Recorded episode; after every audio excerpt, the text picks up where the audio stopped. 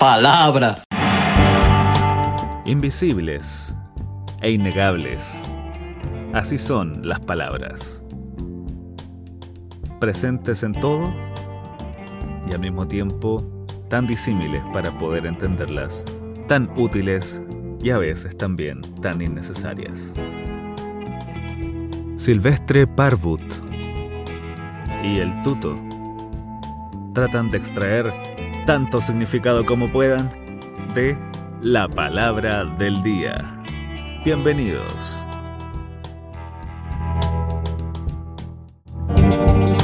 Las palabras son algo complejo. Pensamos con palabras, las asignamos a los objetos, a las acciones.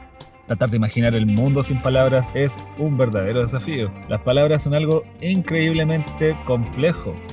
Silvestre, trata de imaginar cómo es que empezamos a aprender en primer lugar.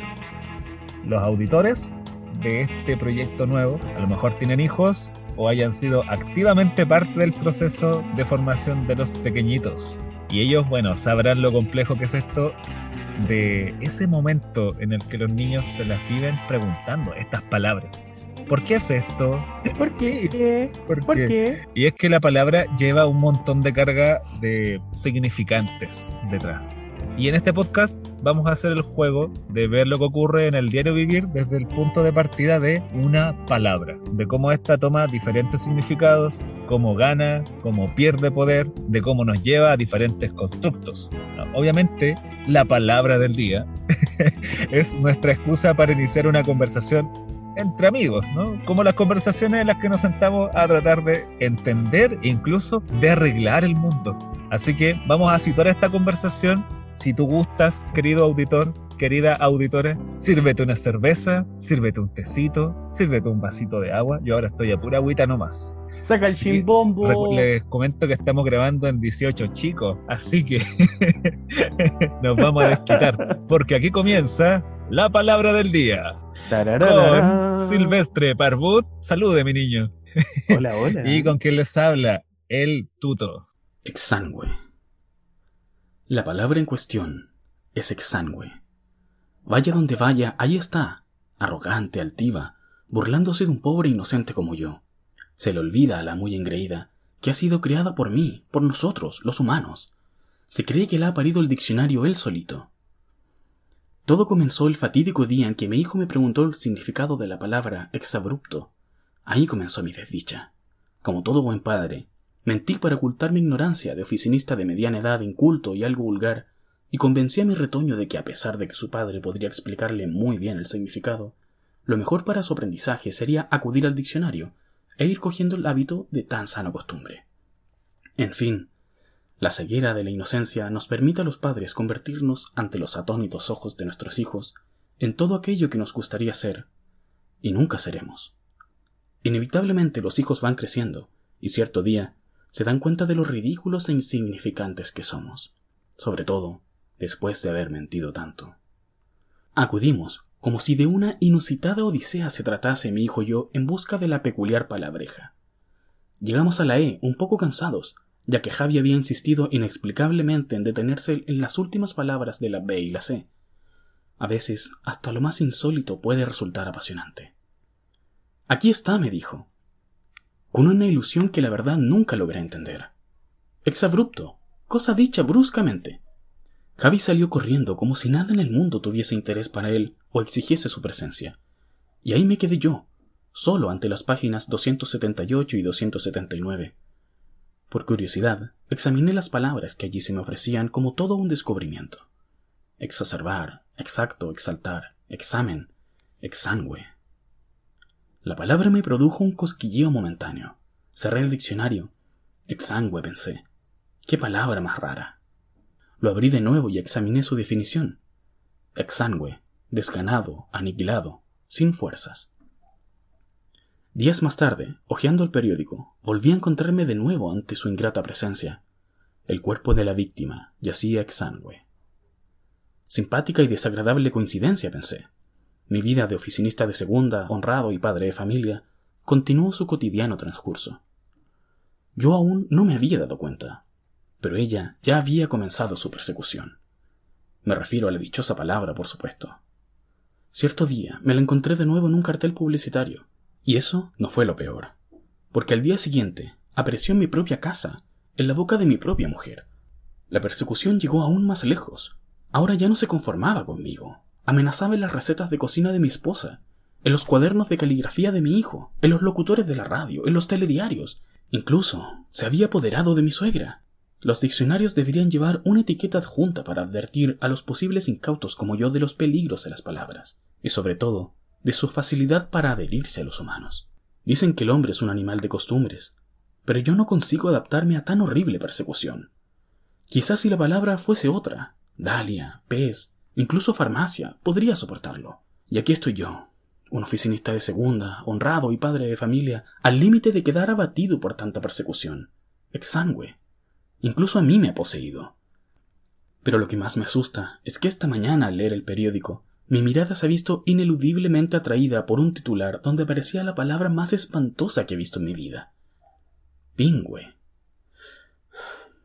Tengo miedo. Oye, estoy confundido. ¿Es un final triste o un final feliz? Es un final y basta.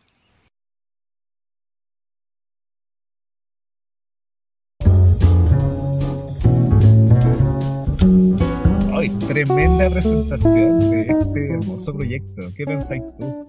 ¿Fue un final y ya? ¿Qué pensáis tú? Eh, bueno, Exangüe tiene esta cosa de que nos deja como en la incertidumbre, ¿no? Es como, de partida es algo extremadamente raro porque es prácticamente una historia de terror, pero con una palabra, con una palabra que te sigue. ¿Qué más raro que una palabra? O sea, no sé, Stephen King ha creado un montón de cosas que en principio eran inofensivas, pero después las pone como monstruos, no sé, bichitos, sueños, la propia niebla, los payasos, que en principio son cosas súper inocuas. Pero eh, Ana Vega va más allá, se va mucho más en la volada y nos pone la palabra como una especie de terrorista. Pero eso pasa, porque no sé si te ha pasado a ti, pero a mí me pasó mucho que un tiempo yo quería una bicicleta. Estaba obsesionado con una bicicleta, decía, oh, quiero una bici, quiero una bici, quiero una bici. Y de repente empezaba a ver bicis en todas partes. No es que no hayan estado antes, sino que solamente yo tomaba atención de las bicis. Entonces prácticamente donde quiera que estaba, yo veía las bicis. Y después cuando ya me informaba sobre las bicis, veía los tipos de bicis, ¿cachai? Los tipos de amortiguación, los aros de llanta, todas esas cosas que en principio eh, no las ves solamente porque no estás tomando atención, pero están ahí. Y eso es lo que le pasa a nuestro personaje sin nombre de Exangüe. Empieza a ver una palabra que seguramente había visto muchas veces antes, pero había sido incapaz de verla. No sé, esta diferencia entre ver y observar. ¿Qué, qué diferencia veis tú entre ver y observar? Que ver es el simple acto de abrir los ojos y que tu cerebro decodifique como las señales electromagnéticas de la luz. ¿cachai? ya, ves. Ulala, señor francés, electromagnético. Ah. Pero observar va más allá, ¿cachai? Porque eh, imagínate una foto a lo que sea. Esto me hicieron mucho en, en esa carrera de, historia y geografía. Tú ves una foto, ya, y ves la foto. Pero el profesor era súper insidioso. Como que nunca se detenía. Decía, ah, ¿pero qué ves? Ya, eh, veo una calle. Ya, ¿pero qué más? Un cerro. Ya, pero ¿qué, qué más veis ahí? Y teníamos uno que describirle prácticamente cada cosa, cada cosa, cada cosa, porque al final lo que el profe quería era mostrarte las relaciones espaciales, ¿cachai? Las relaciones de los objetos de la naturaleza con los objetos de la sociedad y de cómo la sociedad ha ido transformando el paisaje, que el paisaje no existe porque sí, ¿cachai? Entonces era un ejercicio de observación y prácticamente tú entrabas a esa carrera y tenías que aprender a ver de nuevo, a observar, ¿cachai? A sumergirte en la imagen, a ver lo que no habías visto antes. Mira qué loco, qué loco. Bueno, a mí de Exangüe, este cuento de Ana Vega, ¿cierto? ¿De dónde surge este, este cuento? ¿Es de Sí. una compilación?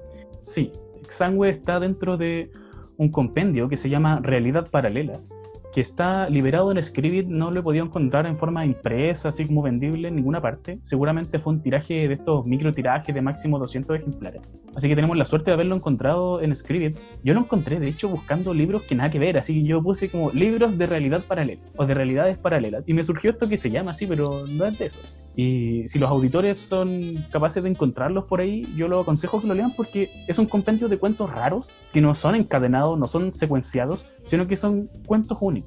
Cada uno de ellos con una historia particular rara, pero muy linda. Si yo eh, hasta el momento solamente he leído Exangüe, pero lo encontré pulento. Me parece pulento porque no tiene una prosa como pretenciosa. Esa prosa así como de, uy, y...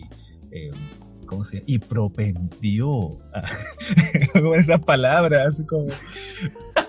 Que a lo mejor en un contexto Oh, técnico, claro, pues tal vez no hay otra palabra que describa mejor, de manera más precisa, eso que queréis decir. Y creo que está bien. Pero cuando estás haciendo narrativa y tienes un público, no sé, tan abierto, eh, a no ser que, no sé, tu libro esté enmarcado dentro de los parámetros del mercado, ¿no? Hago literatura para niños, por lo tanto el lenguaje es como un lenguaje para niños. Hago literatura así como para, no sé, para adultos, ¿cachai? Eh, ah, para adultos jóvenes, por ejemplo, entre 25 y 35 años, con preferencia de eh, la acción o con preferencia de las fantasías sexuales.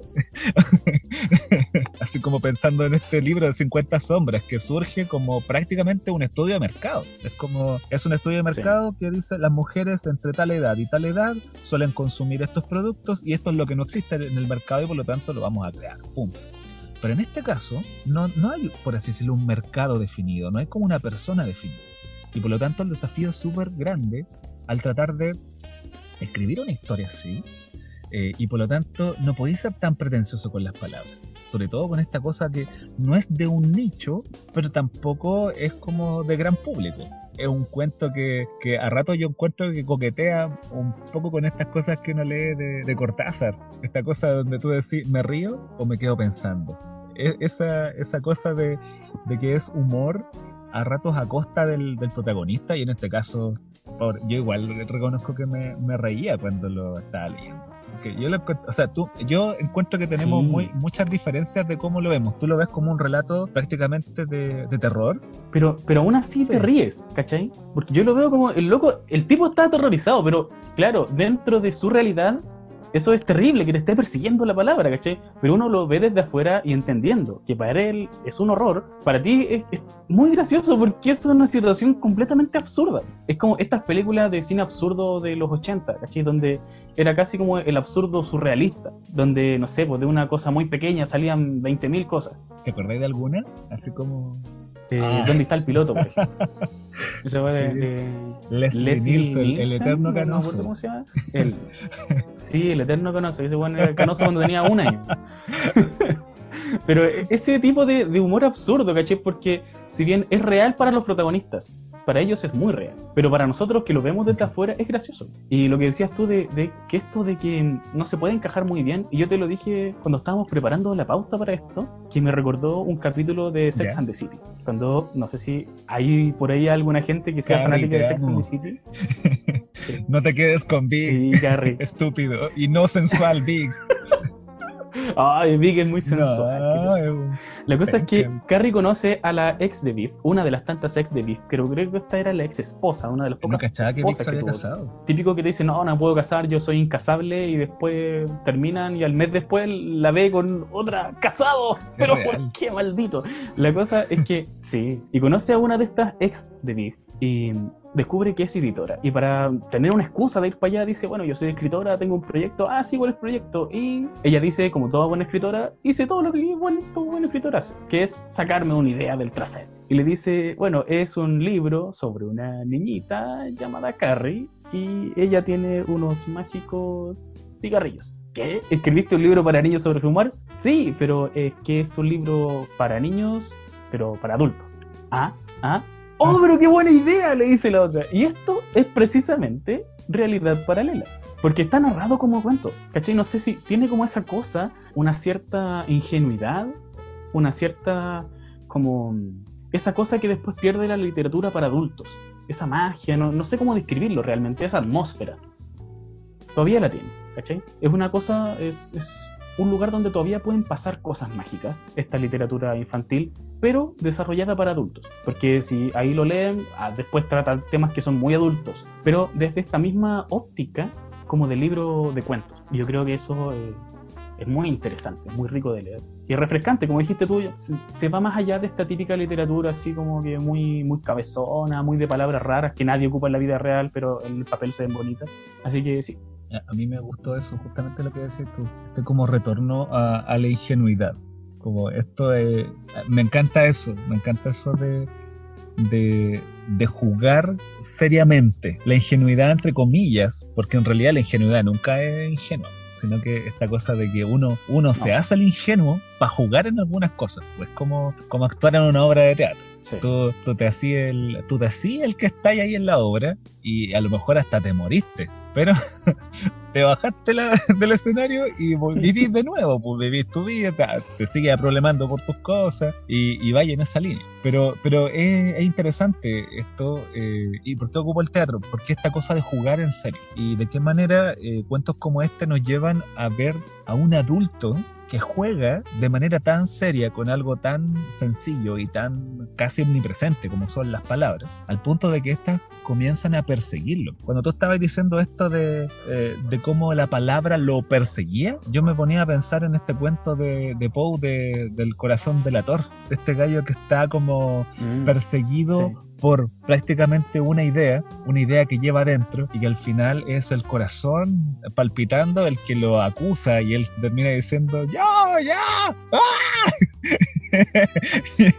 y es como, oh, la escena, podrías haberte quedado callado, pero esa obsesión, esa repetición de las cosas, yo creo que es algo que lo, lo, lleva finalmente a delatarse. Y esa repetición también, yo considero de que es algo, estas cosas como, ¿cómo decirlo? Estas cosas que no te podís sacar de la cabeza. Eh, yo creo que son súper mm. habituales y por eso yo creo que el cuento tiene ese poder.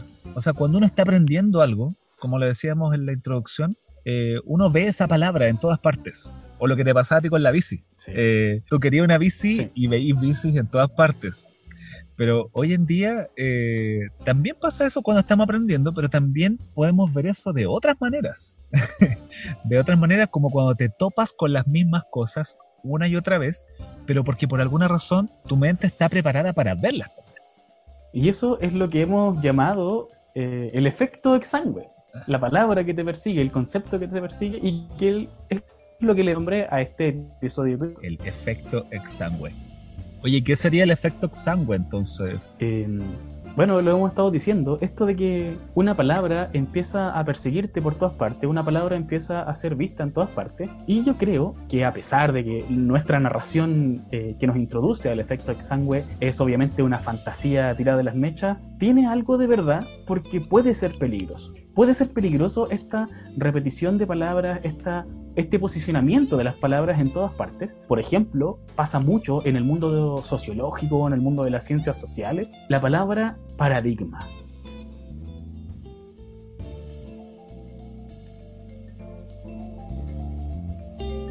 Es asertivo, ¿no? Pero claro, hablamos de un paradigma totalmente radical.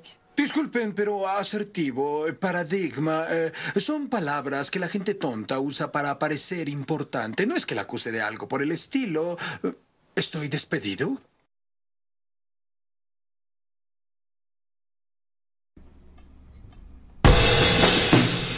Oh, paradigma. Todos hablan sobre el paradigma. Todos te dicen, oh, el cambio de paradigma. Pero ¿cuántas de todas las personas han leído el libro Estructura de las Revoluciones Científicas de Thomas Kuhn? Yo no lo he leído. lo vendí. pero no lo he leído, ¿cachai? Todavía no lo he leído y sé que ahí es donde surge el concepto de paradigma, donde es, no sé si es acuñado propiamente tal por Kuhn, pero ahí es donde explota este concepto. Y seguramente algunas personas lo leyeron y después pasaron la idea nomás. Y esa idea siguió su curso, avanzó solita, como que elevó sus velas y empezó a navegar por el mundo de las palabras, los conceptos y las ciencias sociales. Y seguramente todavía no tenemos claro qué es, porque todavía no le hemos leído a Thomas Kuhn. Y pasa así con muchas otras palabras, palabras, conceptos, cosas que terminan o transformándose o perdiendo el significado o resignificándose de una forma eh, que no tiene nada que ver con su concepto original la, palabra paradigma está terrible manoseada hoy día, pero creo que también responde a esta lógica de, esta cosa de que, bueno, tú entiendes el mundo así, ¿no? Tú lo ves así desde tu punto de vista. Y yo entiendo la palabra paradigma así mm. porque yo la veo desde mi punto de vista. Desde mi punto de vista. y por lo tanto es igual de válido, ¿no? Así como que yo lo veo así, tú lo ves así, y es igual de válido porque, digámoslo, eh, ambos podemos expresar nuestros puntos de vista nuestras opiniones sobre las cosas. imagínate un mundo así. Un mundo en que cada palabra eh, represente un significado para cada persona. Imagínate un mundo así. O sea, ni siquiera podríamos conversar, ni siquiera podríamos compartir ideas ni siquiera podríamos tener comunicación porque necesitaríamos el diccionario de Tuto, el diccionario del Silvestre, el diccionario de Alejandro, porque si una palabra, si cada persona reivindica esto de que no, es que esto yo lo entiendo desde mi punto de vista, desde mi cosmovisión, al final, eh, ¿cómo vamos a conversar así? ¿Cómo vamos a hacer que las palabras sean solamente para cada individuo? Ahora, con esto no estoy defendiendo a la RAE, por mí que se queme la RAE. Si eso, esto no tiene que ver con la RAE. Tiene que ver con que las palabras no pueden ser para cada individuo, para cada uno de los, no sé, son como 7 mil millones de personas que existen en el planeta y vamos a necesitar 7 mil millones de diccionarios, es absurdo, no tiene sentido. No, tiene que haber un marco común. O sea, a lo mejor algunos me van a odiar aquí, me van a funar Silvestre. Pero eh, tengo la impresión de que existe una realidad que no depende de lo que tú pienses acerca de ella o de lo que yo piense acerca de ella y que nos permite tener esta misma conversación en este mismo momento y por este mismo canal.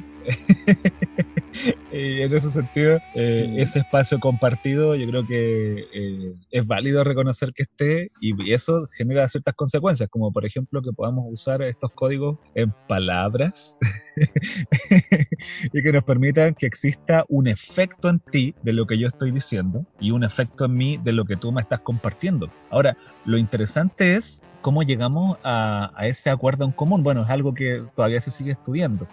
Ya, yo les cuento a ustedes que Silvestre ha ido a buscar un diccionario de rojo color.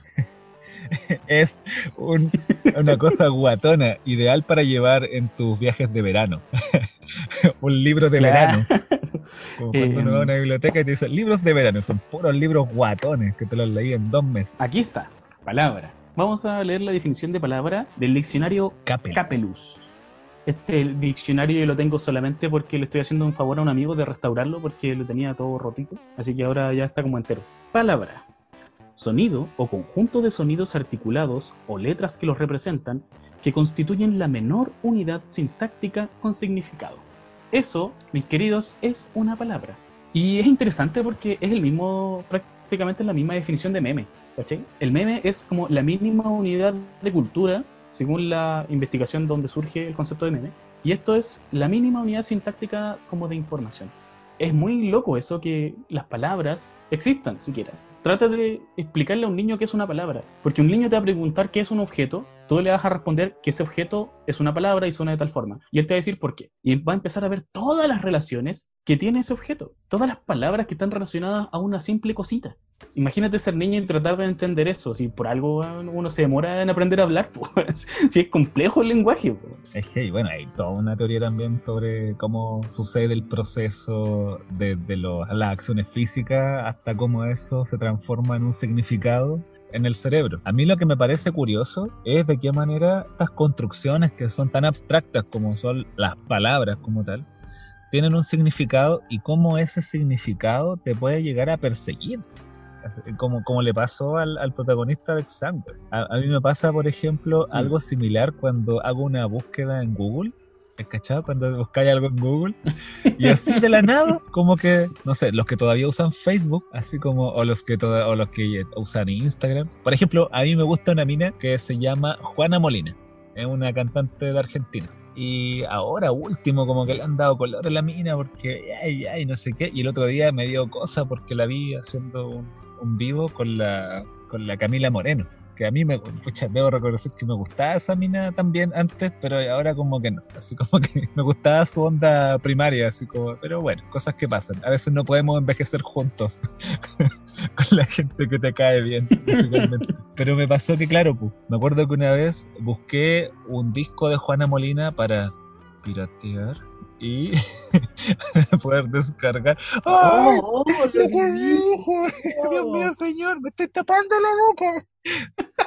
Me voy a dar un chilito por eso. Pero en volá, eh, bueno, busqué a Juana Molina, quiso descargar un disco o no. Voy a dejar el final abierto de esta historia a ver si es que lo pude descargar o no. Ahí ustedes me a preguntar por interno. Pero pasa que después, así como a las, no sé, a las dos horas en Facebook, yo no seguía la página de Juana Molina en Facebook. Estoy hablando del año 2014. Y resulta que me aparece publicidad de que ella va a venir al mes siguiente a Chile. Y yo dije, ¿qué? Y yo dije, yo no soy de ir a conciertos, me gusta mucho la música, pero no soy de pagar una entrada porque me cuesta, además que todo me queda muy lejos de la casa. Entonces, como, ah, ya, chao. Dije, la seguiré escuchando en YouTube eh, y todas esas cosas. Y la cosa es que eh, me siguió apareciendo la publicidad de Juana Molina. Pero, o no sé, lo que yo llamaría publicidad, que es como cuando estáis eh, viendo YouTube y te recomienda una lista de reproducción y, y o, y o, no sé, pues estás escuchando una canción y de repente automáticamente pasa a otra canción. Y así como al tipo de exangüe lo perseguía esa palabra, yo creo que igual nosotros tenemos esos momentos exangües en los cuales como que no, no aparecen las cuestiones sin que nosotros queramos, pero por alguna razón somos capaces de verlas. Y,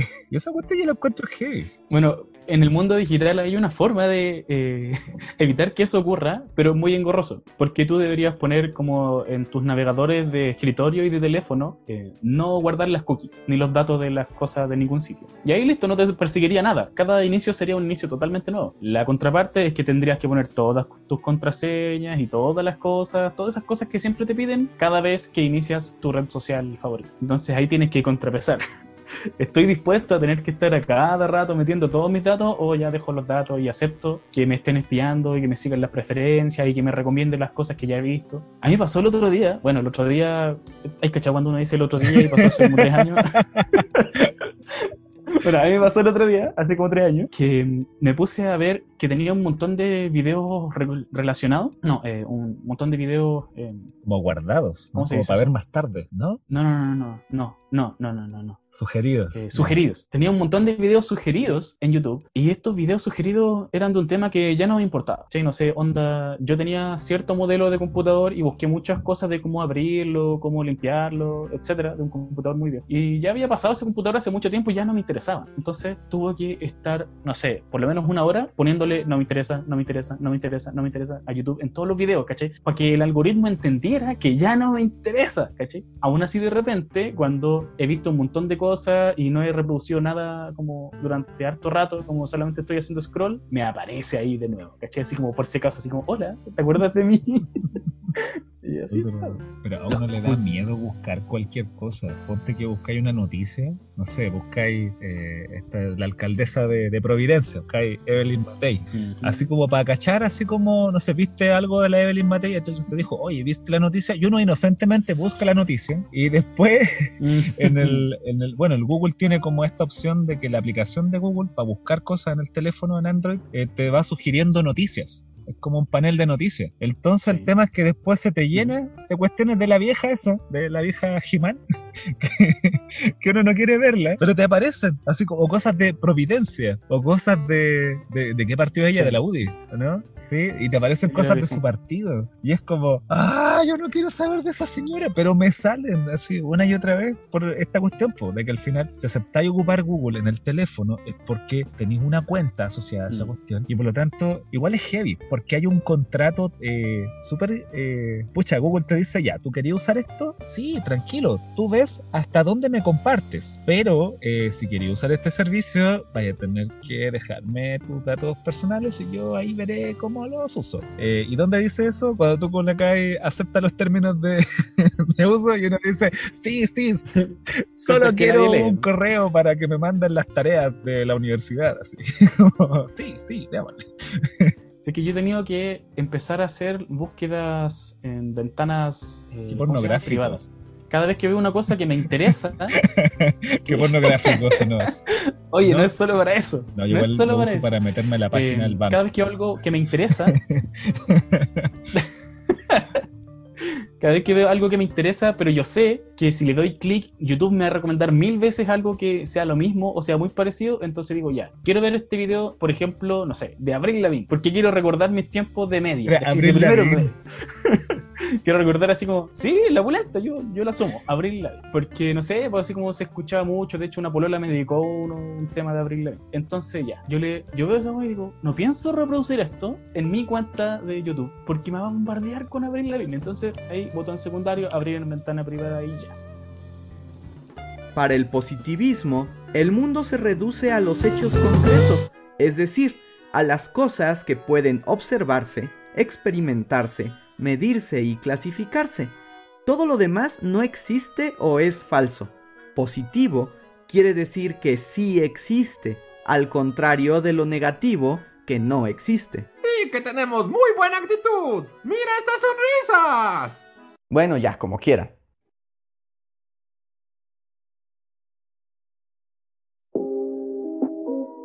¿Qué palabras crees tú que han perdido su significado por tanta repetición? Ya me habías mencionado paradigmas, que la gente menciona la palabra paradigma. Yo creo que evolución es una palabra eh, súper compleja y súper como en este caso. Porque llegó un punto en que tú podías ver evolución en cualquier parte. ¿Cachai? Por un lado, porque como que, no sé, significó algo, la gente como que fue como, ya, ya, está bien esta weá, no lo habíamos pensado y de repente se masifica. Y típico que se masifica y empieza a perder significado. ¿cachai? Entonces empiezan a hablarte de evolución de cualquier cosa. Típico que llega el fanático religioso eh, y mi respeto a los religiosos de verdad, tú eres religioso, pero están estas personas fanáticas que no ven otro punto de vista y son incapaces de ver cualquier otra cosa, ¿cachai? Y empiezan a hablarte sobre la evolución y sus razones para estar en contra, pero en realidad como que sus razones para estar en contra son de lo que ellos entienden por evolución, pero en realidad como que has leído el origen de las especies, yo no, hasta la mitad no, ¿cachai? que, vamos a ser honestos, porque hay gente que toma como una de sus dimensiones nomás, ¿cachai? Las palabras complejas, las palabras como evolución, como paradigma, estas palabras grandes tienen, son multidimensionales, ¿cachai? Son como una especie de, de mm, no sé, como estas figuras eh, en 3D, ¿cómo se llaman esas weas? El nombre genérico para una figura geométrica en 3D de muchos lados. Eh, un poliedro. Son como un poliedro, ¿las ¿cachai? Entonces, eh, lo que pasa con estas palabras grandes, complejas, que requieren como mucho, mucha investigación y, y como que hacer un, un, verdadero cambio dentro de ti para poder entenderlas, ¿cachai? Son palabras que necesitan que tú cambies para entenderlas, pero hay gente que entiende solamente una de sus aristas y el resto como que, ah, no, sí, esa weá no, no me importa, yo entiendo esta y sobre todo entiendo esta porque esta es la que me molesta, ¿cachai? Esta arista es la que me molesta, esta arista es la que va en contra de mis creencias, ¿cachai? Y pasa, no sé, po, evolución, marxismo, anarquismo, son cosas que la gente las ve unidimensionalmente cuando son estos poliedros de, de significado, ¿cachai? Cuando tienen mucho más significado del que a ti te molesta. Incluso cristianismo, ¿cachai? Que para algunas personas como yo, antes, después, no después y después de nuevo sí, que me ha molestado la palabra, pero es porque, claro, yo también la veía solo desde un punto de vista, solamente desde esta arista que a mí me molestaba, pero después tuve que aprender a ver otras aristas, de por qué había tantos millones de personas que sí creen en esto. No sé qué opinas tú. Me hace recordar una vez, bueno, eh, voy a salir del closet, eh, eh, soy creyente, de una forma muy específica y encasillable a lo mejor. Eh, bueno, quizás ahí después se pueden ir dando cuenta. Eh, yo creo que también estamos entre adultos, entonces ustedes pues, tienen el criterio suficiente para poder cachar de cuáles creyentes soy yo. Una vez estábamos en un culto y de repente alguien menciona que era de estos cultos como, como entre pares, entonces no es como una cuestión como tan, no es como un sermón, sino que había como una, una rueda de comentarios, ¿no? de, de, personas que estábamos como reflexionando sobre un tema uh -huh. y alguien se tira, pero de verdad, esto yo lo escuché en la universidad, como diciendo, esto no es lo que deben hacer, y es lo mismo que hizo esta persona. Y es así como, no puedo creer, no lo puedo creer. Esta persona dijo algo así como, claro, pues que, no sé, cuando de repente la gente se pone muy absolutista para decir, el mundo está como está por esta razón. por, los, por, los, inmigrantes, por los inmigrantes, por los osos. por los osos. Qué buena referencia. Malditos inmigrantes, sabía que eran ellos. Aun cuando eran los osos, sabía que eran ellos. Y aquí esta persona dijo, claro, porque esto viene mal, por eh, justamente hablaba como en términos como de, de, la filosofía que podría haber detrás de, por ejemplo, el principio de incertidumbre y por la y por la relatividad. Y yo decía, esto me lo dijo el profe el mes pasado, así como exsangue, me pasó un exsangue. me volvió a aparecer el mismo concepto en una conversación. Y era muy loco porque lo dijo así, casi como sin pensarlo. Así era así como, oh, ¿qué onda? ¿Qué onda? Y yo pensaba, no, no, eh, la, la relatividad de Einstein no tiene nada que ver con esto del relativismo como, no sé, Con eso de que, ah, Einstein dijo que todo es relativo. ¿Ya? ¿En serio? No, dijo. no dijo eso. O por ejemplo esto del, del principio de incertidumbre.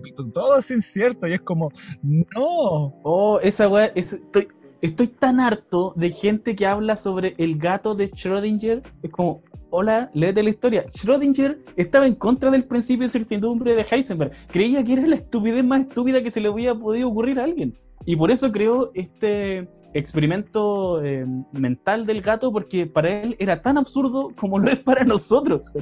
Schrödinger, Schrö- Schrödinger nunca estuvo a favor de Y, esa y lo chistoso es que igual era verdad. Como Einstein, creo que Einstein tampoco está de acuerdo con algunos principios de la mecánica cuántica. Sí, según lo que alcancé a estudiar. Y, y como que no la podía aceptar como tal. Él alcanzaba como hasta la relatividad. Él decía, un cuerpo depende de la posición en la que se encuentre y por lo tanto eh, existirían desde esa perspectiva eh, velocidades relativas, ¿no? Respecto de cómo se estén moviendo los cuerpos. Eh, Eso en términos muy sencillos. Pero en volada como que él no aceptaba esto de, de por qué existía la, la física cuántica, de estas partículas que se movían a muy altas velocidades, muy cercanas a la luz, como que eso, a él como que él comulgaba con cierta parte de la teoría cuántica, no con toda. Y resulta que es brígido, pues como tú veis los, los límites también que tienen algunas personas respecto de, incluso aunque los consideremos como terriblemente abiertos de, de mente en su campo de, de aplicación. Oye, mientras decía eso, me acordé de la palabra positivismo. Oh. El otro día, el otro día, el otro día, ayer, ayer me dio mucha risa.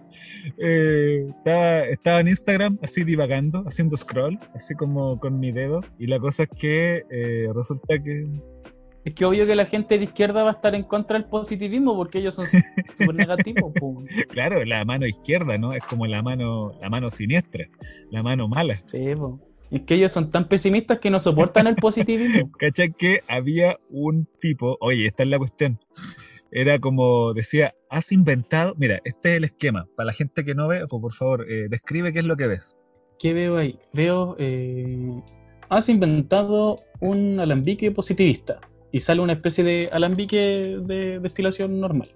Tenemos una especie de balón donde dice pensamientos negativos. Este balón se conecta por un sistema de tubitos y en el sistema de tubitos al final salen un montón de Oh. signos de más. Y dice que se destilan a positivos. Y ahí están destilándose los cubitos. Hay hartas formas. No sé si todos son signos de más. Sí, todos son signos de más. Y abajo dice eh, de sabor a terciopelado con notas de alegría y aroma en superación. Hola, y esto es de una cuenta de Instagram de un psicólogo. O de alguien que supuestamente es psicólogo. Ay, yo pensaba. Entonces, señor psicólogo nos está diciendo que eh, básicamente el positivismo es la capacidad de extraer felicidad y dejar todo lo infeliz, toda la impureza infeliz en Claro, el el alambique alambique original. positivista. Eso es cierto. Eso es el positivismo Claro. según este psicólogo. Pero qué maestro, qué, qué maestro. Ya darle, se acabó, darle a este tipo los 100 mil dólares. Cuando, cuando fue lo del terremoto, yo me acuerdo que ah, hablaban, po, hablaban de eso, de sí, pues estamos acá en los matinales, ¿no? Diciendo, estamos acá para, para entregarles a ustedes una cuota de positivismo. Oye, pero sí que un paréntesis, es entretenido esto que, eh, bueno, nosotros venimos del mundo de las pedagogías y es súper típico que la gente como en las pedagogías se burla tanto de esto, salen tantos memes sobre oh, el positivismo, el positivismo, eh, como el típico así como esa weá del Dunkin' Donuts que decía sirviendo positivismo todos los días y toda la gente así como del, del pedagógico, así como, oh, qué tontos, pero ellos muchas veces dicen, no, pero es que eso es culpa del conductivismo. Y si bien la palabra conductivismo existe, conductivismo no se refiere a esa forma conductista de ejercer la pedagogía que es básicamente entrenar a los cabros chicos como, como si fueran perros. ¿cachai? Pero se ocupa mucho eso de hablar del conductivismo en vez del conductismo. Esas son dos cosas O distintas. sea, esa, y ahí está el proverbial, eh, la proverbial viga en el propio ojo que está preocupado de buscar la paja en el ojo ajeno. Oye, y ahora que mencionaste los universitarios, Igual es heavy. Oh, oh, universita- universitario. universitarios y universitarios pretenciosos. A ver, universitario, ¿cuánto es un millón más otro millón? Esa cuestión de, de los universitarios, los universitarios que, eh, que tienden, no sé, yo creo que es un tema de la edad a lo mejor, que uno cuando tiene 17 años como que mira las causas sociales, pero como que no tiene tantas herramientas para poder unirse a ellas, pero cuando llega a la universidad sucede como un cambio de, de switch, que le llaman, y como que la gente comienza a entrar en contacto con personas que a través del lenguaje, de las palabras, comienzan como a instalar, digamos, una- un discurso y se ven como muy apropiados de ese discurso, como muy, muy dueños del mismo. Y de repente uno va como a una asamblea universitaria y se topa con personas muy seguras o muy convencidas de lo que están diciendo. ¿Cuál, cuál predicador en su cuál predicador en su podio? Y, y es muy interesante porque Qué, qué buena Ay. analogía, weón. No podría haber una mejor analogía para esas weas de asamblea. Y, y es heavy igual, pues como la, la dialéctica tiene unas cuotas súper eh, religiosas, súper religiosas en esos contextos. Y de qué manera eso ahora se está extrapolando a Sí, las redes sociales, a la manera en cómo tú te refieres a la realidad, ¿no? Porque, y aquí esta otra cosa que ha perdido como, eh, como significado, que, que el lenguaje crea realidades, tú lo sabes, y te lo repiten como un mantra la cuestión. Sí, sí, es como una especie de, como frase de autoayuda prácticamente. Es como, si tú piensas que vas a estar bien, vas a estar bien, porque el lenguaje crea realidad. No, o sea, sí, caché. La forma en que nos comunicamos va a cambiar la forma en que se hacen como las relaciones sociales y por lo tanto va a cambiar el mundo, de cierta forma, caché. Pero no por ocupar una palabra, el, el hecho de que ya todos ocupemos esta palabra, sí, vamos a cambiar el mundo. No necesariamente, porque si bien incluso eh, entre los sistemas más opresores y más retrógrados pueden usar muy lindas palabras, pero no por eso van a ser buenos sistemas. O sea, en el siglo XIX, el siglo XIX estaba convencido que era el mejor siglo de la historia de la humanidad, ¿cachai? Toda la gente que habitaba el siglo XIX decía, weón, por fin logramos como la cúspide del desarrollo humano. Y ahora, desde nuestro punto de vista, desde nuestro tiempo, vemos el siglo XIX como una weá prácticamente barbárica, donde la ciencia era un chiste, ¿cachai? Y donde las personas como que se creían súper elegantes, súper sofisticadas y como que súper racionales, pero en realidad estaban como solamente basándose en supuestos racistas, clasistas, xenófobos. En el siglo XIX esta cosa de que ellos creían que era la última chupa del mate, ellos creían que eran súper racionales y ocupaban un montón de palabras, conceptos súper elevados, ¿cachai? Ahí prácticamente como que maduran todas las ciencias, sobre todo la química, como que dejan de ser un juego y empiezan a ser racionales, pero eh, era una sociedad racista, xenófoba, clasista, machista, ¿cachai? Con todas estas cosas que al día de hoy vemos como aberraciones realmente, pero en su tiempo era súper correcto, era súper formal, ¿cachai? Y ellos, claro, tenían esta, este positivismo realmente en su tiempo de la ciencia positiva, el avance positivo siempre hacia el más, por eso era positivismo, ¿cierto? El avance eh, como hacia lo más absoluto de la civilización que podría lograr el ser humano y no por eso, no por usar esas palabras así como de, de hiperdesarrollo, esas palabras futuristas, eran un mundo perfecto, no lo eran, porque tenían muchas cosas que al día de hoy podemos considerar como barbáricas, siendo que ellos se consideraban la civilización contra la barbarie, ¿o no, Faustino Sarmiento? Claro, claro. Ahora, yo creo que eso mismo se está repitiendo hoy día. Y yo creo que es algo que es transversal a toda la época. Esto de que cada época se considera Sí. más mejor, más iluminada, como más capaz, Sí. más evolucionada que la anterior. Así, otra vez, efecto exangüe. Y caché que están como de cabro chico esa weá. Están como de, del cabro chico que dice, ah, yo soy mejor que los que vinieron. El otro día hablamos de esto. El otro día hablamos de esta de que, de que cada persona, como que cada eh, tipo que llega a una posición, como que quiere barrer con todo lo anterior. Y yo soy iluminado y si bien así como eh, yo pertenezco a una generación de personas que no están iluminadas, pero yo estoy en la sintonía con la nueva generación. Yo sé que ellos sí van a hacer el cambio no sé, pues si bien yo creo que la humanidad efectivamente va hacia más, tengo esa fe en la humanidad, pero eh, no creo que viva yo ahora el mejor momento de la humanidad y que todos los otros eran unos idiotas, pues, ¿cachai? Creo que hay que aprender a reconocer la validez también que tenían todos los que vinieron antes de nosotros. Obviamente se equivocaron porque no tenían, no sé, ni las herramientas necesarias para adquirir ciertos conocimientos, ¿cachai? Pero no por eso todas sus vidas no eran válidas, solamente porque no están como al nivel de conocimiento que nosotros. Al igual que nosotros, imagínate cómo nos van a ver, no en 200 años, en bola, como que clasifiquen esta época como la era de la estupidez, no sé, po.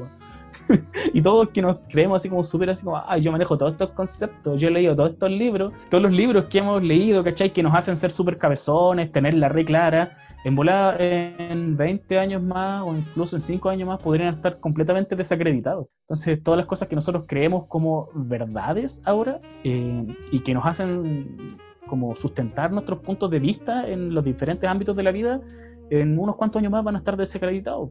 Por ejemplo, he estado leyendo harto sobre, por ejemplo, el tema de la elongación, que a mí me gusta un poquitito moverme, hacer un poco de actividad física. Y como que últimas investigaciones consideran de que la elongación, si bien es cierto, tiene su lugar, en sí como que más que, por ejemplo, no sé, los que tienen como dolor de cuello, ¿cachai? Más que que estirís para un lado la cabeza y que estirís para el otro lado y toda la cuestión. Ay, me sonó, me sonó. ¿Viste que vos sonó? Sí, no, sí, sí, esa cuestión, o no, no, tengo que masajearme aquí, automasaje, y te metí a YouTube así, 10.000 videos de automasaje y otros 10.000 más de gatos, así como de gatos masajeándote así con las patitas, así. esa bola. Y Una esa cuestión es que al parecer hoy en día esa cuestión como que dicen sí, o sea, podría llegar a ser un poco verdad, pero en sí eso no es efectivo. O sea, te vaya a sentir como bien, pero en realidad es puro placebo la cuestión. Tenéis que cambiar, digamos, tu postura y eso es un trabajo a largo plazo que te va a traer beneficios, pero a la gente no le gusta eso. pues entonces he visto caleta de kinesiólogos, por ejemplo, publicando aquellas de esas cosas. De que en realidad como esta cosa de la elongación local, ¿cachai? Como que no tiene ninguna relevancia. Y eso, a ver, yo hace 10 años atrás tomé una terapia fonobiológica, por eso tengo esta voz. y la cosa es que eh, a mí me explicó la fonoaudióloga por lo que tenía que hacer estos ejercicios y toda la cuestión, ojalá una vez al día. Y ahora como que entré en contacto con estas otras como áreas de conocimiento que están cuestionando esa cuestión. Y es heavy, pues, como que, y el tema es que uno sigue viendo, no sé, gente que divulga este conocimiento a través de YouTube, así como esta gente que habla como de la vida saludable y la reflexología. Oh, malditos, malditos sean todos, weón. Malditos sean todos esos hippies, weón. Y Porque eso, esos gurús, ¿cachai? Eso, esos mentes de tiburón, ¿cachai? Que es como, oh, mira, todos los días me levanto a las 5 de la mañana, hago 20 flexiones como un batido de fresas y luego me pongo a, oh, loco, cállate, cállate, weón. Deja a la gente ser fofita, ser fofo es ser feliz. O sea, sí, pues podía encontrar felicidad en eso, a lo. No, pero igual es heavy, o sea, tenéis como un montón de gente que, a ver, que, que tiene la perso, yo creo que, más que nada. Son como, yo, yo creo que yo podría ser así, pero no quiero serlo. Soy consciente de, como decía un psiquiatra, que uno, eh, una persona que para él, por así decirlo, entra en un proceso terapéutico y que es sanada, por así decirlo, como que encuentra como ese punto de, de vida sana en él, es aquella persona que descubre lo peligrosa que es. que lo, lo peligrosa que es para sí misma y para los demás. Entonces es una persona que se conoce, que conoce sus fortalezas y sabe, por ejemplo, de que a lo mejor es una persona manipuladora. Pero como lo sabe, entonces puede hacer algo al respecto. Y es como brígido. Pero bueno, yo podría ser así a lo mejor, pero no, no por lo manipulador, porque a lo mejor se estaría manipulable, pero sí esa cosa de, de tener ese, ese complejo de querer enseñarle cosas a la gente, yo creo que de formación profesional de los que hemos entrado en contacto con el mundo de la pedagogía, que sabemos cómo un camino más o menos concreto de cómo hacer las cosas, pero hay otras personas que a lo mejor no son profesores de algo específico, pero sí consideran de que, bueno, de que les gusta estar frente a un grupo de personas que estén ahí escuchándolos y que por lo tanto ellos vienen, por así decirlo, a entregarles aquello que les falta y que por lo tanto los va a hacer, les va a hacer cambiar la forma en cómo viven. Y eso a ratos tiene nombres como, no sé, coaching, a ratos tiene nombres como de, de no Mm. sé, emprendimiento, secta, así, así como, derechamente, culto, iglesia o partido político es también. loco, seguramente. Partido político, ¿cómo se llama? Movimiento, sí, ¿cuál es sí, el nombre? el- Eh, colectivo creo- o colectiva o colective. Colectivo. O sea, es que yo creo eh, que si existe un gen, porque seguramente los que descifraron el genoma humano buscaron, tiene que existir ese gen, ¿cachai? Ese gen de piño, ese gen de manada. Y yo creo que ese es el mismo gen que se activa tanto para las creencias, ¿cachai? Para la necesidad de la iglesia, tanto para la gente que pertenece o es muy hincha de algún equipo deportivo, ¿cachai? Tanto para los partidos políticos, como que ese gen de manada, al fin y al cabo, ¿cachai? Y como que, no sé, el volar la necesidad en algunas personas de seguir a una especie de alfa, ¿cachai? A una especie de guía, así como en el ámbito que sea. Porque al fin y al cabo es como hacer algo nomás y el hecho de tener a alguien al frente diciéndote lo que tú ya querías hacer, pero que él te lo diga, como que lo valida, ¿cachai? Entonces, no sé, eh, yo solo, hincha del equipo A, veo otro loco del equipo B y en volar lo voy a mirar feo. Pero si ya somos 20 contra 20, seguramente vamos a empezar a gritar, nos vamos a empezar a tirar weas y eventualmente vamos a sacar los estoques y vamos a agarrarnos, pues, ¿cachai?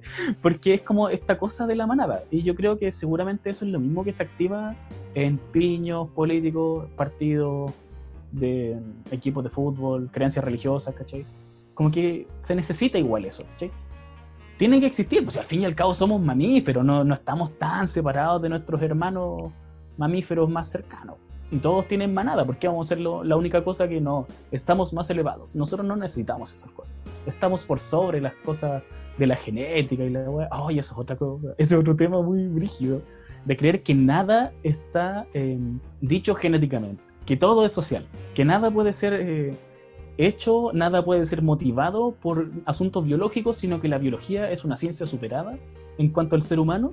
Porque encuentro fascinante que es dicho por personas que se supone como más elevadas, fuera de este cientificismo del pasado, pero que aún así son súper antropocéntricas, porque de, de considerar al ser humano como un ser apartado del mundo biológico. Ahora, con esto no quiero decir esa típica frase facha de, oh, que hoy gana la biología, existen dos sexos, sí que existe la biología. No, no me refiero a eso, sino que creer que todas nuestras conductas, que todos nuestros modos de ser, que las sociedades en sí se estructuran solamente por razones sociológicas y que el elemento biológico es inexistente en la especie humana, como si fuéramos seres de luz, ¿cachai?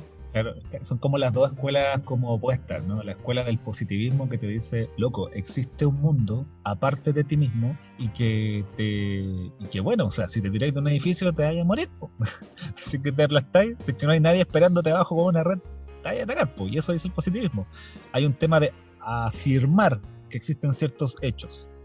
Y por otro lado está la escuela del constructivismo, esta escuela que te dice, loco, todo tiene que ver con una construcción que tú haces como internamente, y eso puede tener connotaciones sociales, ¿no? Entonces ahí hay un constructivismo social. El tema es, claro, pues, afirmar una única cosa, es decir, que todo es afirmativo y material, por un lado, como que se restringe únicamente a los hechos factuales, o afirmar, por ejemplo, que todo depende de tu percepción y cómo tú has construido los conceptos, eh, esas dos posiciones son súper fanáticas a la larga. Y te generan esa situación mm. que decís tú, de personas que comienzan a afirmar cuestiones que, que terminan igual apartándose de cómo apreciar la realidad y de que esa apreciación de la realidad te traiga finalmente más plenitud que esclavitud, porque al final creo que abanderizarse por algo termina siendo una connotación. Ah, tú, ya me etiquetaste como religioso y uno ya podría aceptar esa etiqueta con más o menos ganas. Eh, pero independiente de eso, creo que esas mismas cosas que uno podría ver como en, la, las religiones y que tú también lo notas respecto de, lo gregario,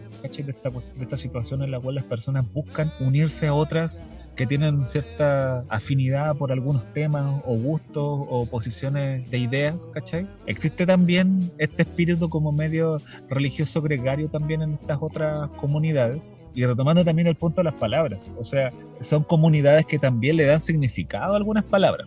O sea, hoy en día, por ejemplo, hablar sobre, no sé, eh, sin querer como, eh, sin querer ser considerado como como amigo de cast, ¿no? Porque de repente uno dice, bueno, sí, pues, yo hablo de mi, de mi familia, pues, y en mi familia hay, hay papá y mamá, o, a, lo mejor no lo hay, pero uno igual como que dice, bueno, sí, pues, hubo papá, y es como, perdón, así como la gente como medio ofendida, así como, perdón, estás diciendo que solamente tu constructo de familia es familia, así como que, o sea, estás dejando fuera todo lo demás y es como que uno dice, eh, no, o sea, no es lo que tenía en mente, pero tú lo puedes interpretar así.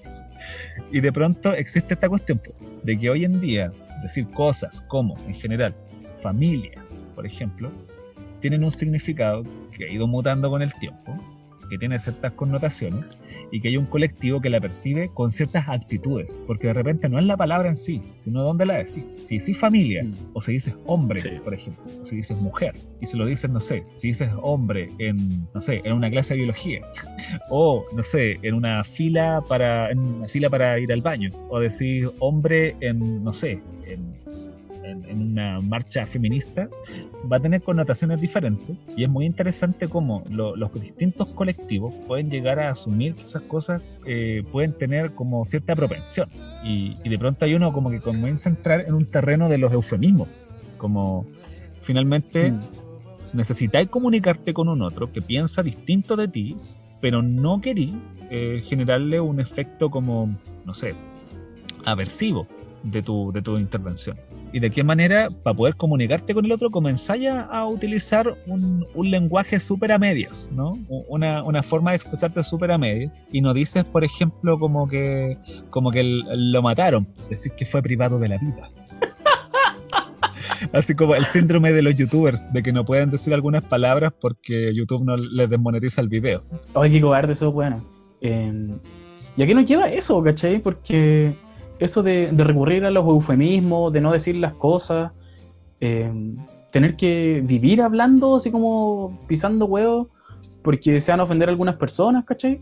Y no quiero decir esto, la típica wea de, ah, esta generación de cristal se ofende por lo que sea, porque todas las personas se van a ofender por lo que les atinja, po, ¿cachai? Un viejo de 70 años seguramente si es un viejo culiado facho va a ver a dos hombres dándose la mano, dándose un beso en la calle y le da un ataque cardíaco, porque esa weá le ofende mucho. Entonces no me refiero a eso, sino que esta weá de que ¿cómo vamos a hablar con la gente? Yo estoy de acuerdo igual, ¿cachai? En encontrar nuevas formas, nuevas palabras, ya que hay palabras que lamentablemente no son universales, ¿cachai?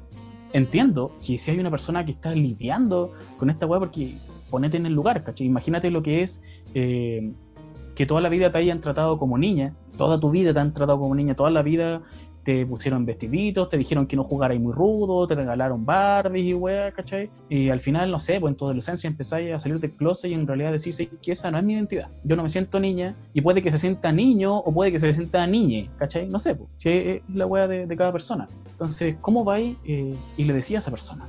Porque si va a una persona y se refiere a esta persona como un ser femenino, eh, de verdad se va a ofender, pues, ¿cachai? Porque es una lucha personal que ha vivido un montón de años y es una wea muy trascendental para su vida, ¿cachai? No es una cosa superficial. Entonces yo entiendo que la gente se ofenda por eso, ¿cachai?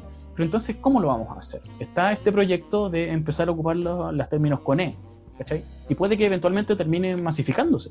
Porque de verdad necesitamos eh, tal vez hacer la transición rápido, ¿cachai? Tal vez no ponerle tanto color y abrazar todas estas modificaciones del lenguaje para hacerla corta y ser capaces de hablar de las weas que sí importan, pues, ¿cachai? Porque a mí no me importa el uso del lenguaje, la E, la A, la O, ¿cachai? Me importa la idea detrás. Y creo que en el último tiempo se le ha dado mucho color con la forma y creo que las ideas han quedado de fondo, han quedado detrás, ¿cachai? Porque tal vez lo que más importa es que el compañero o la compañera dijo eh, palabras que eran ofensivas, ¿cachai? Tal vez lo, sea mejor como adelantar el parto, ¿cachai? Hacer una cesárea lingüística, hacerla rápida, hacerla corta, aceptar esas palabras y empezar a avanzar con las ideas, pues, si al final, ¿de qué nos sirve una palabra? Como diría aquí el diccionario Capelus, una palabra es un sonido mínimo que es capaz de transmitir una idea. Entonces, si no transmite idea, ¿para qué quiero la palabra? Sí, hay, un punto ahí también con respecto a, a finalmente cómo las palabras tienen sentido y generan actitudes también en los otros. Y uno sabría eventualmente, por ejemplo, en el ejemplo que ponéis de, de uh, en una asamblea el compañero dijo esta palabra, ¿no? Para referirse a, a, al colectivo de las personas que estamos ahí reunidas. Y es como, bien, bien, muy bien. Así yo como policía del lenguaje me doy cuenta que esta persona se sabe desenvolver mm. en ese contexto porque está apelando a algo muy importante, ¿no? Que son las identidades de las personas. Independiente de lo que esté diciendo, independiente de lo que está queriendo comunicar, como está ocupando un vehículo adecuado para transmitir sus ideas, independiente de la calidad, de la profundidad, de la autoconsistencia, de lo, de lo resistente que puede llegar a ser su argumento, en verdad eso como que está pasando en segundo plano, porque El compañero en primer lugar tiene que posicionar su discurso y tiene que expresarse de una manera apropiada. Y lo está haciendo, así que muy bien. Ahora, entre ese análisis que estaba haciendo, no me di cuenta si en realidad estaba a favor o en contra de lo que estábamos discutiendo ahora. Pero yo podría decir que por lo menos habla bien. Y yo no tengo nada que funarle. Al menos no le he visto en las redes sociales. Claro, no, no sé si Claro, usa short con no sé, calza. Como para andar en bicicleta o en su intimidad. no sé. o se deja un bigotito. Como que dice que el, el bigotito de funado. de. No, Así como, como era el. Ay, vi un meme el otro día que era como Funeke eh, Kickstarter. Como el, el pack de inicio para, para hacer funado, así como ponerte ese bigotito así como de como cortito. Ocupar una chaqueta así como de esta de con cortaviento, cortaviento. andar en una pistera de colores, de colores flúor. andar en una pistera y qué otra cosa era como que andar comprando como afuera del metro, no me acuerdo, así como la, la comida, comida vegana al lado fuera del GAM, así, eso era como la, Así como, Funeke Kickstarter. Sí, pero eso, eso eh, me viene a la mente una palabra que, que fue brígido, porque es el problema de les funades. Porque, porque es interesante esta weá de que sean el short con calza, el cortaviento, la comida vegana, porque de repente, eh, que me parece muy pulento que así haya sido, se destaparon un montón de weones que andaban por ahí en la vida con su discurso integrativo, ocupando harto la sede, ¿cachai? Así como diciendo eh, les compañeros y weá, pero eh, en su vida íntima eran unos abusadores, ¿cachai? Entonces vendían este discurso, ocupaban mucho estas palabras, ¿cachai? Y miraban feo a las personas que ocupaban las otras palabras que ya están en desuso, que son palabras viejas y ofensivas. Entonces los buenos tenían como todo para triunfar, pero cuando eh, se tomaban un terremoto, era de noche, empezaban a manosear a las compañeras. Entonces ahí surgió toda esta weá y ahora, eh, claro, se volvió un meme. Porque es real, porque estaba lleno de estos hueones que andaban por ahí así como, mírenme, yo soy tan progre, mírenme, yo soy tan pulento, mírenme, bueno, pero de verdad, mírenme, miren mis uñas, tengo las mansas uñas pintadas y el pelo multicolor, ¿cachai? O sea, ¿cómo voy a ser un machito? Pero sí lo erais, po, porque si andabais manoseando las cabras, si intentaste abusar a una compañera, po. Entonces, esa, esa palabra de les funades, a mí, bueno, cuando yo lo escuché me dio tanta risa esa weá, porque es real. Ahí tenemos el caso de una palabra que es real. po. Y cuando es lo mismo que el efecto exangüe, una vez que la ves, empiezas a verla en todas partes. Porque los hay en todas Sí, partes. no, es heavy igual, pues, o sea, está- la vida universitaria en general, como que está llena de, de memes, yo diría. de, de, Sí, de son personajes vivientes. vivientes. que caminan y son un, un, un estereotipo así andante.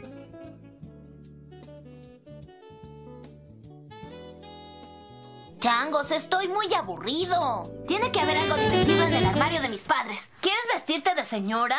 Vaya, ayuda a ocultar mis muslos. ¡Au! Las hermanas se están divirtiendo. ¡Ay, qué está sucediendo! Y quiero una explicación, no gay. Exangüe. Exangüe. Hoy da para cualquier paño para cortar esta cuestión. Sí. Si ¿Has tenido tu momento exangüe estos últimos días? Yo no, menos mal. Pero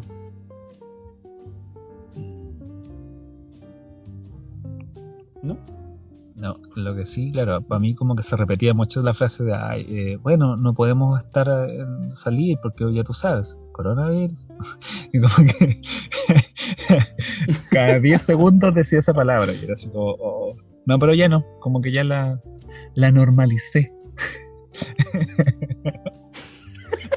Me apropié de esa palabra. Ay, qué chistoso cómo puede llegar a perder sentido una palabra normalicemos la normalicemos y ponga ahí la, la cosa que quiera normalizar así como, como ay, eso ya no tiene sentido. Me imaginé el otro día un meme demasiado nerd que como que ah, esta suena como la típica wea arrogante, pero es como el, el meme que de verdad muy poca gente entendería, que es como, ay, así como un montón de personas diciendo normalicemos tal wea y ahí está el, el pobre weón de eh, el Instituto Chileno de Normalización, normalizando cosas, ¿cachai? Pero claro, es un meme culeado tan así como para la gente que ha conocido como la norma chilena tan. Sí. De pronto me sentí en un capítulo de, de Big Bang Theory. Oye, digamos algunas palabras para cerrar esto. Me encantó hablar contigo otra vez. Ah, te quiero, amigo, eres seco.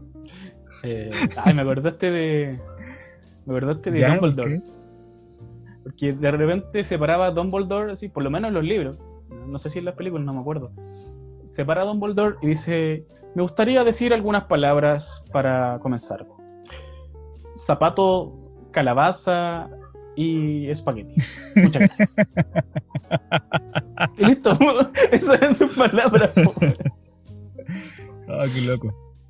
Bueno, yo sí quiero decirle algo a los, a los eh, queridos y amables oyentes. Gracias por eh, hacer el, el esfuerzo y quedar en este punto exangües, ¿ya? Y llegar hasta aquí, hasta este punto de, este, esta conversación amistosa. Seguramente. Seguramente si llegaron a este punto están en toda la definición de la palabra. Sí, tranquilados, tranquilados.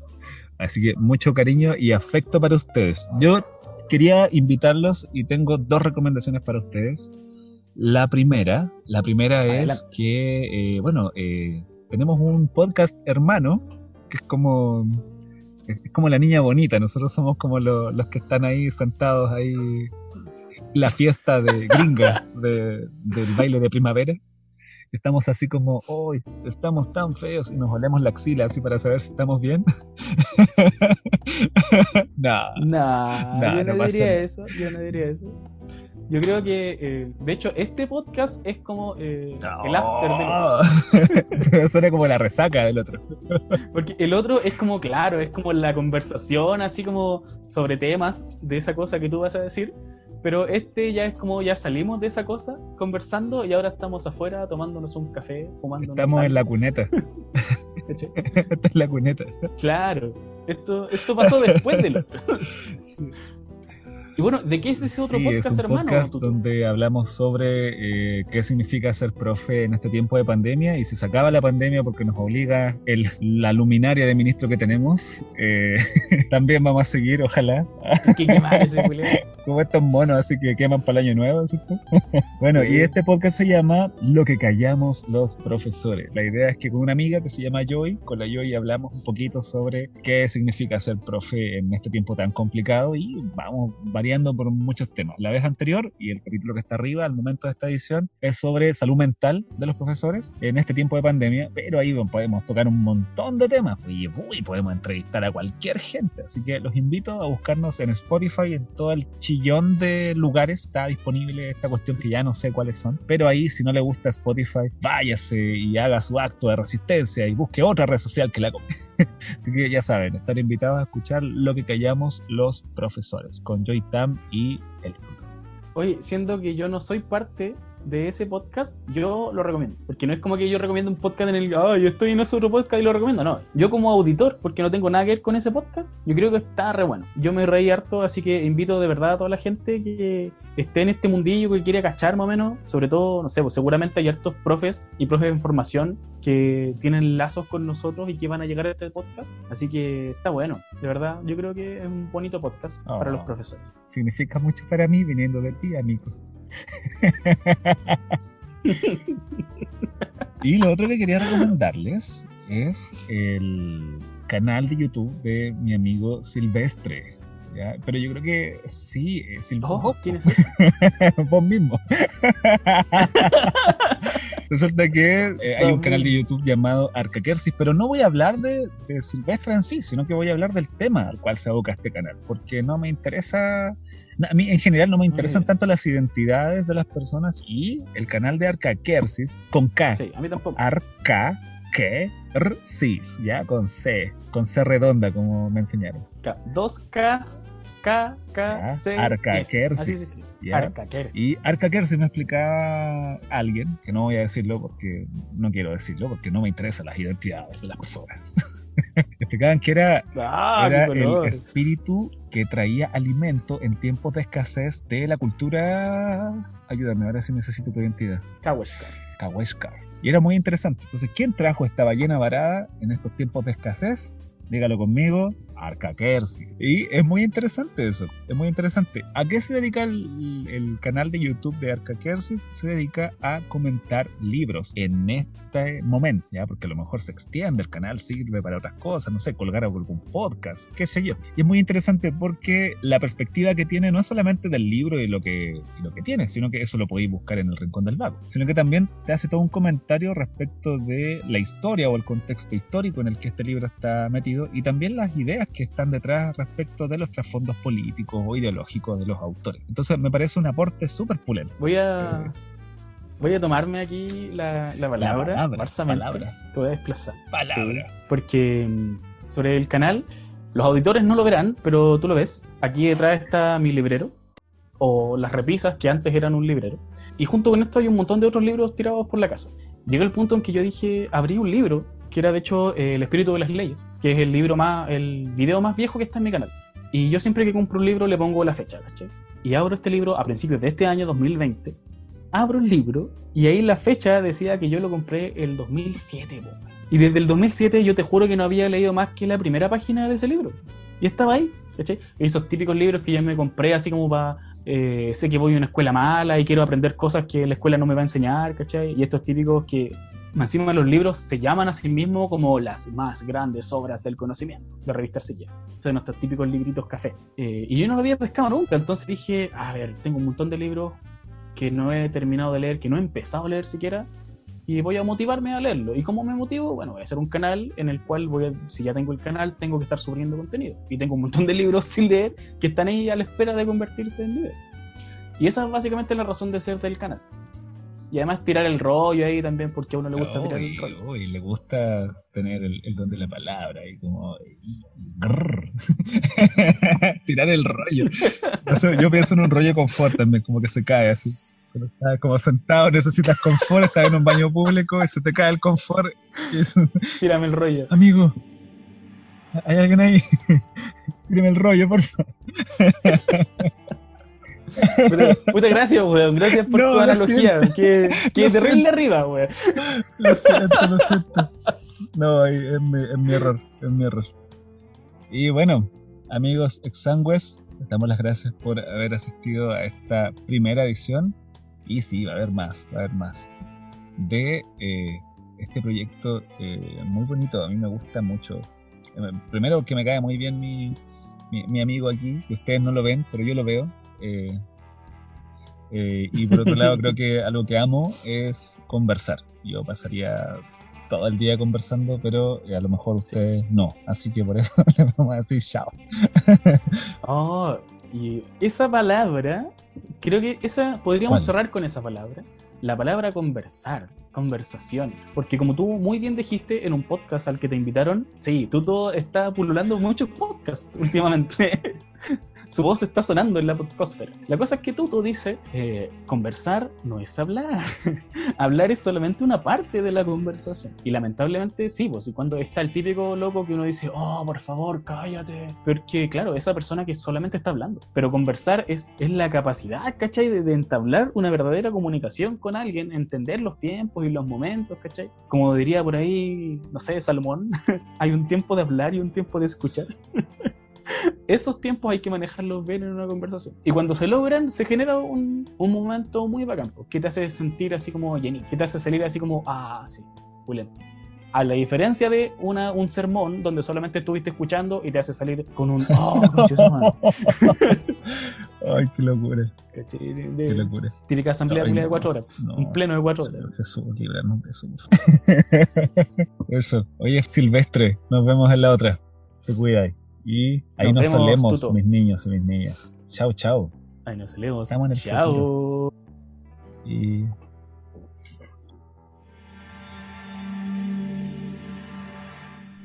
La palabra del día es producido en Ni el oído de oír, el departamento de proyectos sonoros de Humano Todavía.